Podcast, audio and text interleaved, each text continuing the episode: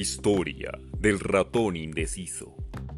Un ratón entró de noche en una tienda.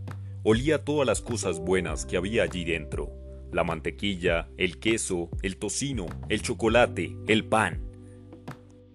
Así que se levantó sobre las patas traseras, estirando el hocico y soltando un silbido de alegría.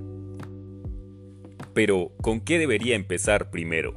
Le iba a echar el diente a un paquete de mantequilla, cuando desde algún lado le llegó el aroma riquísimo a tocino y de desde otro lado el olor irresistible del queso.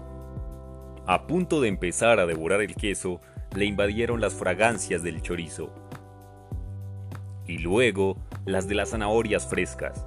Iba a echarle el diente a las naranjas, zanahorias cuando desde algún lado le llegó el aroma de las nueces y desde otro lado volvió a oler tan rico a mantequilla.